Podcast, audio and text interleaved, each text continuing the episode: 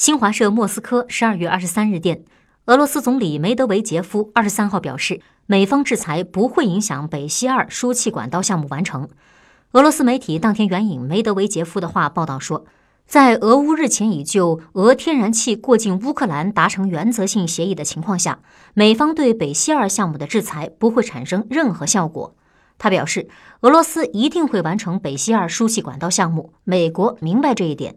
美国总统特朗普二十号签署了二零二零财年国防授权法案，内容包括对参与北溪二天然气管道项目的企业实施制裁措施，包括禁止相关企业人员去美国旅行，以及冻结他们在美国的财产等等。北溪二项目旨在铺设一条由俄罗斯经波罗的海海底到德国的天然气管道，可绕过乌克兰，把俄天然气输送至德国，并通过德国干线管道输送到其他欧洲国家。